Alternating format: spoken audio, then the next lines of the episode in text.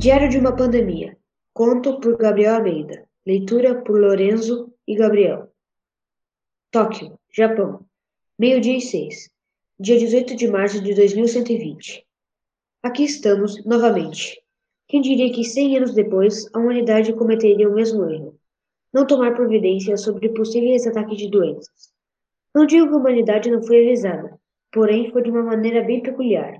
Pandemias a cada cem anos. Em 1820, febre amarela. 1920, gripe espanhola. Estou aqui, relembrando a pandemia de 2020, que minha avó passou, a pandemia da Covid-19. Acaba de ser anunciado no jornal. A pandemia voltou, e dessa vez, com força. É real, a pandemia está de volta.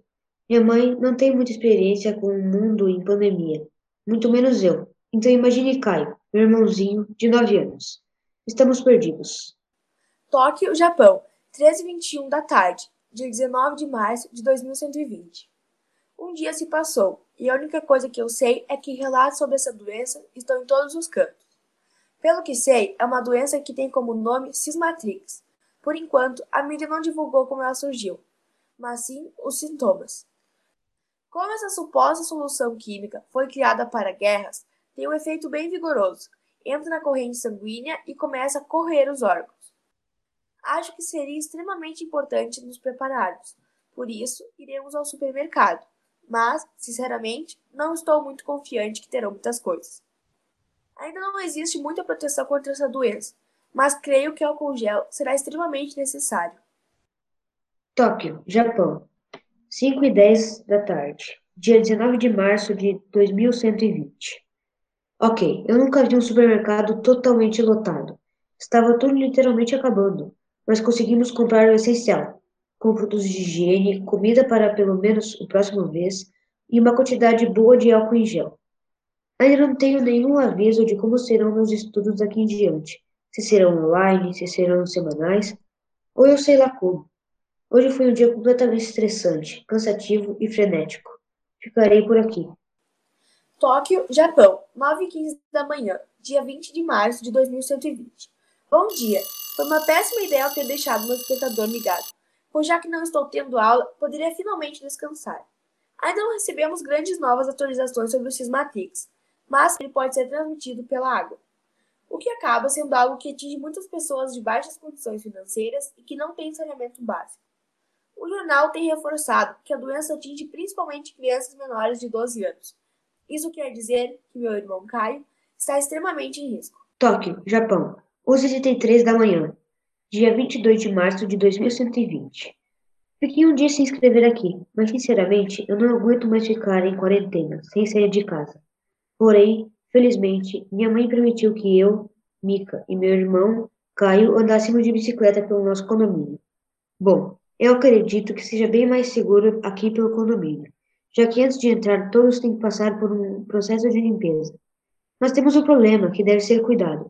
Temos que ficar longe dos drones, que fazem a ronda pelo condomínio, senão recebemos uma multa super cara, ainda mais por estarmos em período de quarentena. Os pesquisadores ainda não sabem muito sobre o vírus. O que se sabe é que é preciso evitar o contato saliva ou secreções de outras pessoas. Por isso estamos em isolamento, e por isso meu irmão Caio e eu estamos usando máscaras. Colocamos nossas máscaras de última geração lançadas semanas antes de ser anunciada essa pandemia. Melhor delas é que o ar entra totalmente purificado. Elas não são problema para Caio, já que ele ama astronautas. Fica idêntico a um. Volto mais tarde. Tóquio, Japão, meio-dia e 54, dia 22 de março de 2120. Eu e Caio acabamos de chegar de nosso passeio. E adivinha, o drone nos pegou. Estamos oficialmente ferrados. Como iremos contar para nossa mãe? Isso eu não sei, mas acho bom ela não me deixar longe do meu iPad senão ficaria uns dias sem escrever por aqui. O jornal acabou, e pelo visto, as maneiras de contagem são costumes que temos diariamente. Por exemplo, não manter muita distância ao falar, ou seja, a saliva contamina. Tóquio, Japão, 7h20 da noite, dia 2 de abril de 2120. Aleluia, estou com meu iPad de volta. Realmente, eu fiquei de castigo e tive que pagar a multa com a minha mesada. Nessas semanas que eu fiquei sem poder escrever, descobri que o número de mortes devido ao Cismatrix triplicou. A cidade de Hakone, perto aqui de Tóquio, já está quase inteira contaminada, por ser uma cidade de pouco mais de 13 mil habitantes e por receber muitos turistas devido ao vulcão localizado ali. Tóquio, Japão, 4h17 da manhã, dia 3 de abril de 2120. Ainda não consegui dormir. Estou apenas pensando que decisões serão tomadas daqui para frente. Não sei se o mundo voltará a ser como era antes. Vou dormir e espero não acordar cedo. Tóquio, Japão, 7h45 da manhã, dia 3 de abril de 2120. Que susto! O carro da prefeitura aqui de Tóquio acabou de passar por aqui no condomínio, avisando que, exatamente às 11 horas, virá buscar as pessoas para levá-las a uma área de isolamento total, separando as pessoas em famílias. Eu, por sorte, não terei que me separar da minha família. Acho bom me preparar, já que eu não faço a mínima ideia se será um lugar como se fosse uma casa ou algo do tipo.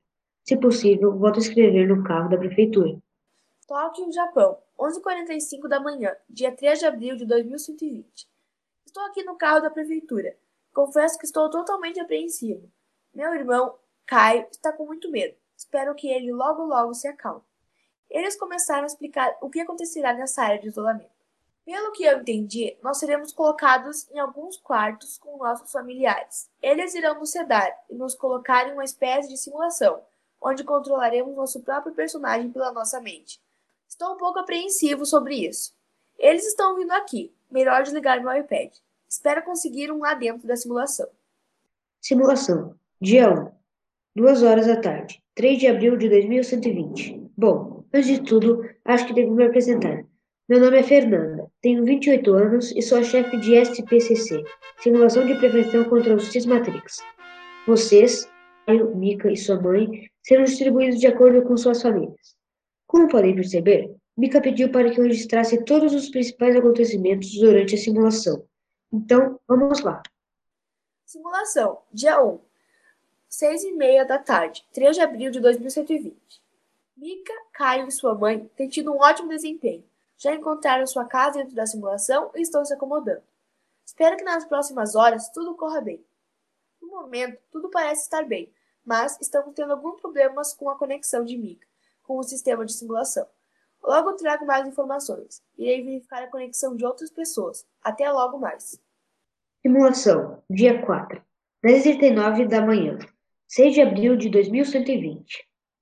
Esqueci completamente de atualizar esse diário, porém, veio com boas novas. Ao que me parece, pelo menos é o que dizem, os especialistas estão chegando no caminho para descobrir o tratamento contra o Cismatrix. Espero que consigam o quanto antes. Estamos tendo algumas falhas no sistema com a questão da conexão. Simulação, dia 7, 8 e 19 da manhã, 9 de abril de 2120. Hoje é o aniversário de Mika. Está fazendo 19 anos. Mas, infelizmente, ele teve que passar essa data tão importante na simulação. Mas, uma boa notícia: os especialistas descobriram um possível antibiótico que combate essa solução química. Inclusive, hoje mesmo, estaremos recebendo 500 unidades dele para que possamos testar nas pessoas. Simulação. Dia 7, 5h30 da tarde. 9 de abril de 2120. Está confirmado. O Cismatrix acaba de ser combatido. Mika e sua família foram os primeiros a receber o teste.